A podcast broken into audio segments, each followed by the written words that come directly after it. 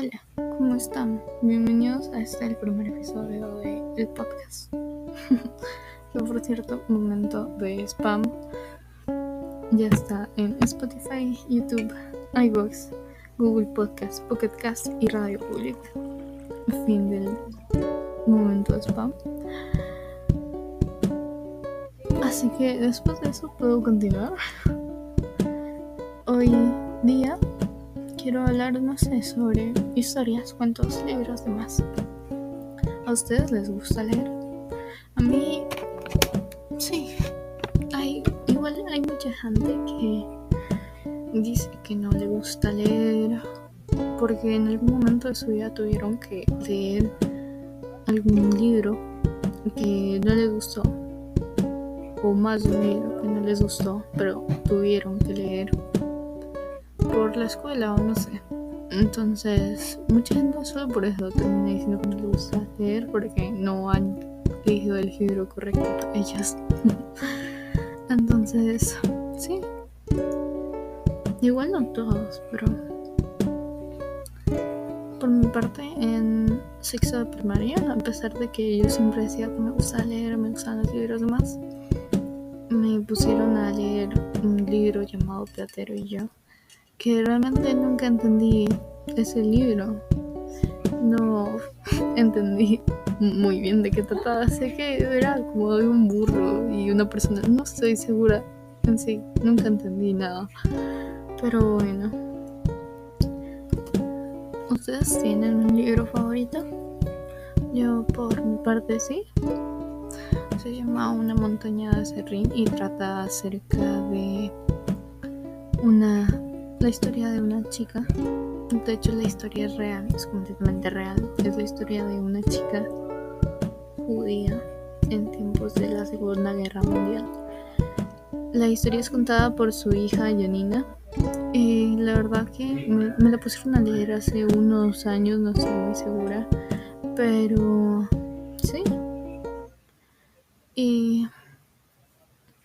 al inicio que la empecé a leer no me gustó para nada, pero luego le agarré hasta fanatismo y investigué más y demás. Realmente me gusta mucho esa historia. Eh, les voy a leer un pequeño pedacito de esta. No es como un fragmento del libro en sí, ya que no es eso lo que dice el libro, pero es como un resumen de una partecita del libro para darles un poco de contexto.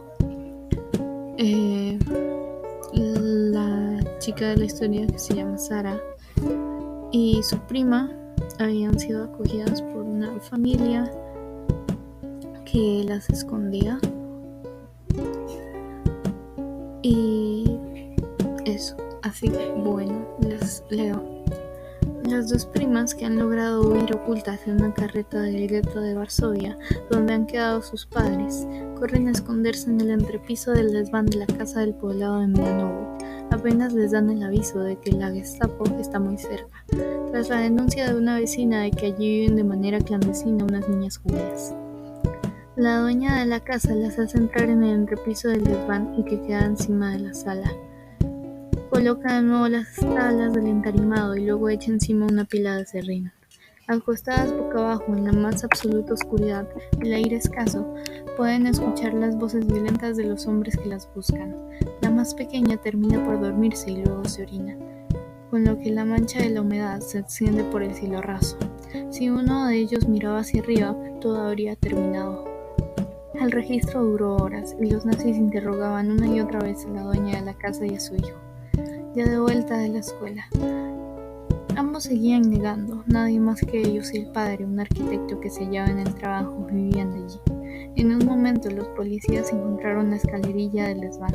Subieron, voltearon los trastos viejos, pero no prestaron atención a la pequeña montaña de serrín.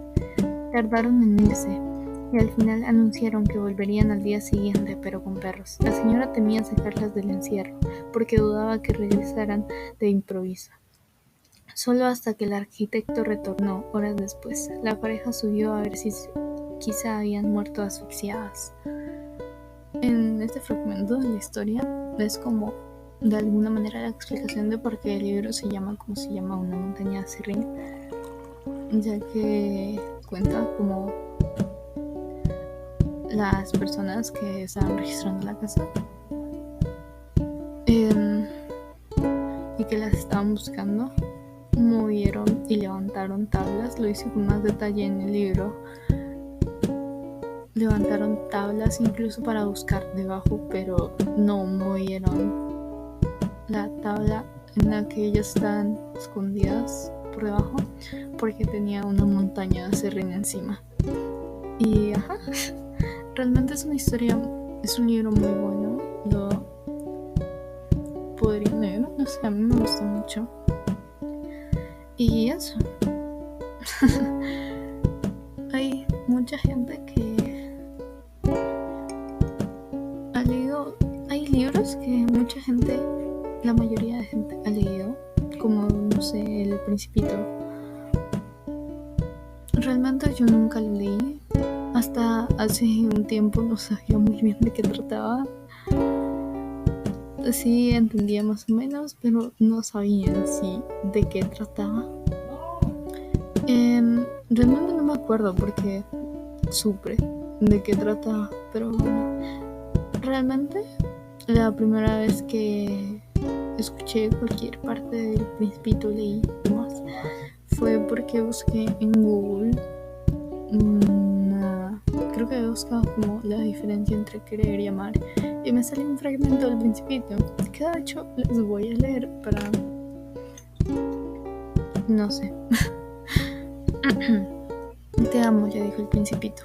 Yo también te quiero respondió la rosa. Pero no es lo mismo respondió él y luego continuó Querer es tomar posesión de algo, de alguien, es buscar en los demás eso que llena las expectativas personales de afecto, de compañía. Querer es hacer nuestro lo que no nos pertenece, es adueñarnos o desear algo para completarnos, porque en algún mundo nos reconocemos carentes. Realmente, sí, ah, sí, eso es todo lo que voy a decir, no tengo mucho más que decir acerca de esto. De vez en cuando hago pausas para tomar agua, pero creo que ya no tengo agua, así que voy a continuar muriéndome el resto de el episodio. bueno, um, también están cuentos, fábulas y leyendas, aunque realmente una fábula es un cuento y una leyenda de alguna manera también es un cuento. Pero bueno, ¿qué opinan de las leyendas? Hay leyendas en las que creen. Existen leyendas que mucha gente conoce, como la leyenda del hilo rojo.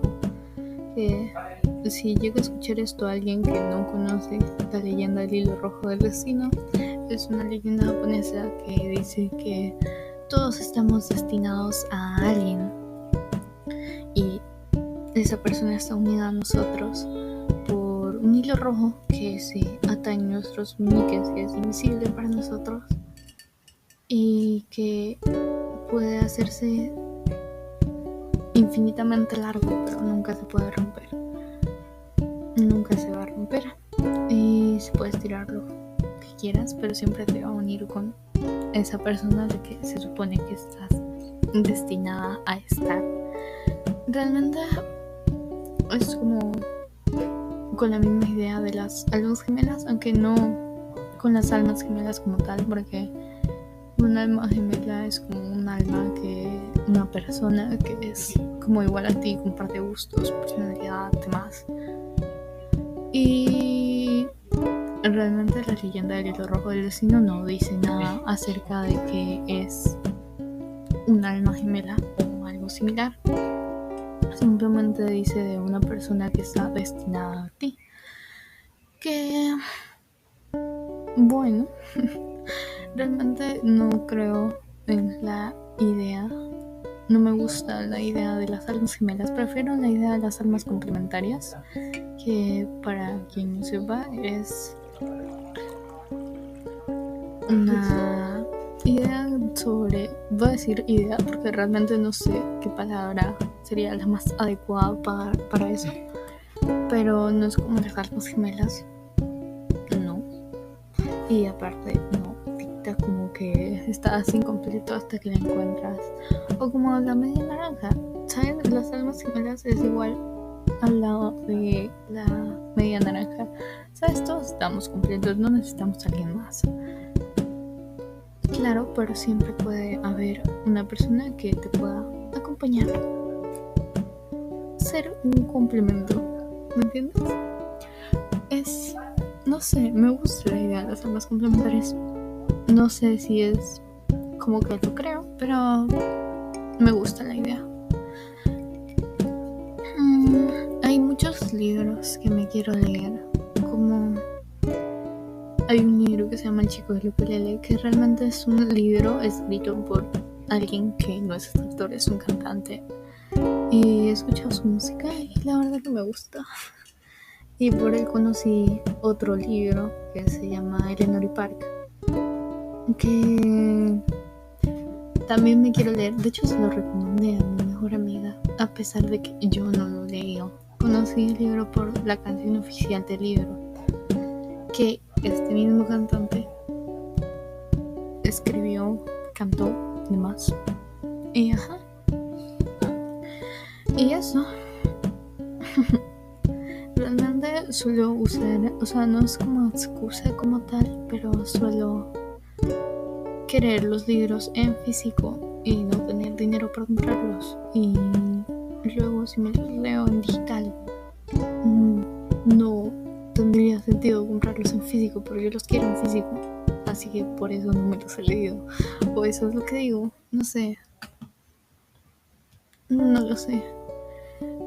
¿Saben? Todos yo creo que hemos leído cosas de Wattpad. Wattpad es un lugar oscuro, pero una vez hay buenas historias en Wattpad, ¿saben? Una vez leí una, he leído historias de Wattpad que me han hecho llorar. Suena muy exagerado, pero sí. Hay una historia que se llama El diario de una chica invisible, creo que es. Y es muy buena. y me hizo llorar. Aunque de ese hay como 800 versiones. No sé cuál leí realmente, pero me gusta mucho. No me acuerdo bien ni de qué tratan, pero creo que suelen ser como amor. Bueno, tienen amor en alguna parte. Y. Y eso. ¿Ustedes creen en alguna, no sé, leyenda? Tipo, las de, no sé, la mona, la llorona, la cigua. Cuando era pequeña fui a una especie de pijamada, pero no era una pijamada realmente, era... Estaba en la casa de una vecina durante la noche, pero realmente no dormí ahí. Vine a mi casa a dormir porque no me dejaron. Bueno, el punto está en que empezaron a contar historias de terror y contaron varias que no me acuerdo, pero en su momento me traumaron y no pude dormir bien. Pero bueno, el punto está en que contaron a la mona, que esa sí me acuerdo, pero realmente no sé qué es la mona. ¿Es algo alguien? No lo sé. Pero se supone que es algo alguien que lo que hace es que mientras duermes, si duermes con los pies como estirados, no doblados, flexionados hacia ti, te va a jalar los pies por alguna razón. ¿Qué sentido tiene? No lo sé. Y va saltando como en los techos, creo que es. En la noche, y ajá. Y eso. Y yo me bromé de pequeña. Pero bueno. Y eso. No sé. También están fábulas. Creo que todo el mundo ha escuchado fábulas. La más típica es la de la liebre y la tortuga. Esas están quemadas. O como el patito feo cuenta como fábula. No estoy segura de si cuenta o no como fábula. Creo que sí, ¿no? Los animales tienen una moraleja. ¿Qué sería uno? Juzgues a otros por su apariencia. No estoy segura. O la de la rana y el escorpión. No sé si la conocen. Esa, esa me gusta. Me gusta la de la rana y el escorpión. Que ya que estoy se las voy a leer porque... Por si no la conocen, se las voy a leer porque puedo. Así que... Había una vez una rana sentada a la orilla del río, cuando se le acercó un escorpión que le dijo, Amiga rana, ¿puedes ayudarme a cruzar el río? ¿Puedes llevarme en tu espalda? ¿Que te lleve en mi espalda? contestó la rana. Ni pensarlo. Te conozco. Si te llevo en mi espalda sacarás tu aguijón, me picarás y me matarás. Lo siento, pero no puede ser. No seas tonta, le respondió entonces el escorpión. ¿No ves que si te pincho con mi aguijón te hundirás en el agua y que yo, como no sé nadar, también me ahogaré. Y la rana, después de pensárselo mucho, se dijo a sí misma, si este escorpión me pica la mitad del río, nos ahogamos los dos, no creo que sea tan tonto como para hacerlo. Y entonces la rana se dirigió al escorpión y le dijo, mira escorpión, lo he estado pensando y te voy a ayudar a cruzar el río. El escorpión se acercó, se colocó sobre la resbaladiza espalda de la rana y empezaron a, a juntos cruzar el río. Cuando habían llegado a la mitad del trayecto, en una zona donde el río se había remolinos, el escorpión picó a la rana con su aguijón. De repente la rana sintió un fuerte picotazo y como el veneno mortal se extendía por su cuerpo, y mientras se ahogaba y veía cómo con ella se ahogaba el escorpión, pudo sacar las últimas fuerzas que le quedaban para decirle, no entiendo nada por qué lo has hecho tú también vas a morir. Y entonces el escorpión la miró y le respondió, lo siento, ranita, no he podido evitarlo. No puedo dejar de ser quien soy ni actuar en contra de mi naturaleza, de mi costumbre y de otra forma distinta a cómo he aprendido a comportarme. Y poco después de decir esto, desaparecieron los dos, el escorpión y la rana, debajo de las aguas del río. Esto no, realmente, sí, no puedes tener como una moraleja muy clara, pero bueno. Pero según Wikipedia, la moraleja de esto es que les voy a leer. La moraleja de la historia suele ser considerada en general de la manera siguiente. No trates de engañarte con alguien creyendo que eso puede ser igual que tú. Hay personas que sacarán su maldad sin importarles las, las consecuencias de sus actos, ni dañarse incluso a sí mismos. No sé, me parece... De hecho es como una de mis fábulas favoritas, supongo. Es una fábula de Esopo, que fue alguien que escribió no me acuerdo cuántas fábulas hace 8000 años, bueno, no sé, yo estoy bateando, pero fue hace muchísimos años. Y eso. y eso. Yo en su momento escribí historias, poesía. La poesía, según recuerdo, no me sale tan mal, que no tengo las hojas en donde escribía la poesía que escribía los poemas, pero llegué a leer años después historias que había escrito y eran una basura, eran completamente asquerosas. En un momento, de hecho, intenté leer, leer, escribir un libro que se llama El diario de Sam y tengo una parte de eso y es muy mala, muy mala, en serio. Pero bueno, en su momento escribí una historia que sí me gusta al día de hoy, la he reescrito un par de veces. No sé, como para mejorarla supongo, porque siempre le encuentro muchos errores cuando la vuelvo a leer después de mucho tiempo, entonces se las voy a leer porque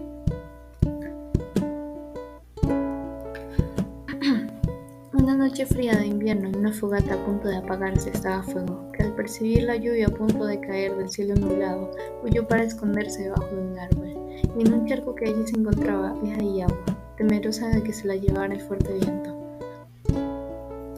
A su lado, fuego, fue amor a primera vista, una flecha que dio en ellos y se enamoraron.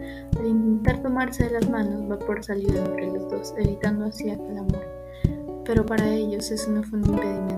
Tomar una piedra cercana, así cada uno tomó un extremo, siendo la piedra la unión entre ellos y a la vez lo que los separaba. Estos se refugiaron en una cueva, cuando una hormiga tomó la piedra, la montó en su espalda y siguió su camino. Fuego, indignado por el atrevimiento de aquella que solo buscaba comida, la persiguió hasta que logró recuperar la piedra. Ya fuera de la cueva, sin darse cuenta, detrás del pequeño fuego apareció un leñador que buscaba calentarse durante aquel frío invierno. Aquel hombre aprovechó la oportunidad y capturó a Fuego en una lámpara. Ya en la cabaña de aquel leñador, Fuego se encontraba dentro de la lámpara, sobre el marco y la ventana. Él no parecía tener esperanza de salir de allí, pero llegó agua, buscando rescatarlo. Fue muy difícil para ella trepar aquella ventana, pero se esforzaba con tal de salvar a su enamorado. Mientras Agua trataba de sacar a fuego de la lámpara, llegó una ventisca que desvaneció agua entre aquel viento, perdiéndose cada vez más y más entre la niebla. Fue exasperado por querer ir detrás de ella, pero que no podía hacer nada más que golpear el vidrio de la lámpara en la que se encontraba.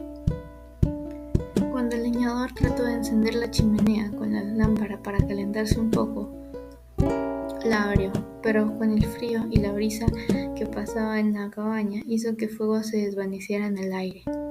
Fuego, que se había convertido en una pequeña parte del viento, buscó agua, desesperado por encontrarla, pero ella lo encontró a él. Agua le sonrió amablemente. Ahora los dos eran parte del viento. Estaban muy felices. Se tomaron de las manos y caminaron hasta perderse entre la oscura noche. Esto es algo que escribí yo hace muchos años realmente, pero lo he reescrito varias veces porque he perdido el documento. Perdí el documento como dos veces, pero bueno. Y le he corregido muchos errores con el paso de los años. Sigue teniendo errores, sí, pero me sigue gustando a pesar de esto. No sé, me gusta el contenido de la historia. Y bueno, después de leerles un par de cosas. Em, doy por finalizado este episodio. Gracias por acompañarme. Y recuerden que ahora este podcast está en diferentes plataformas. No sé de dónde escuchen esto. Así que, bueno, muchas gracias por acompañarme. Deseo un bonito día cuando escuchen esto. Y nos vemos en el siguiente episodio. Nos oímos.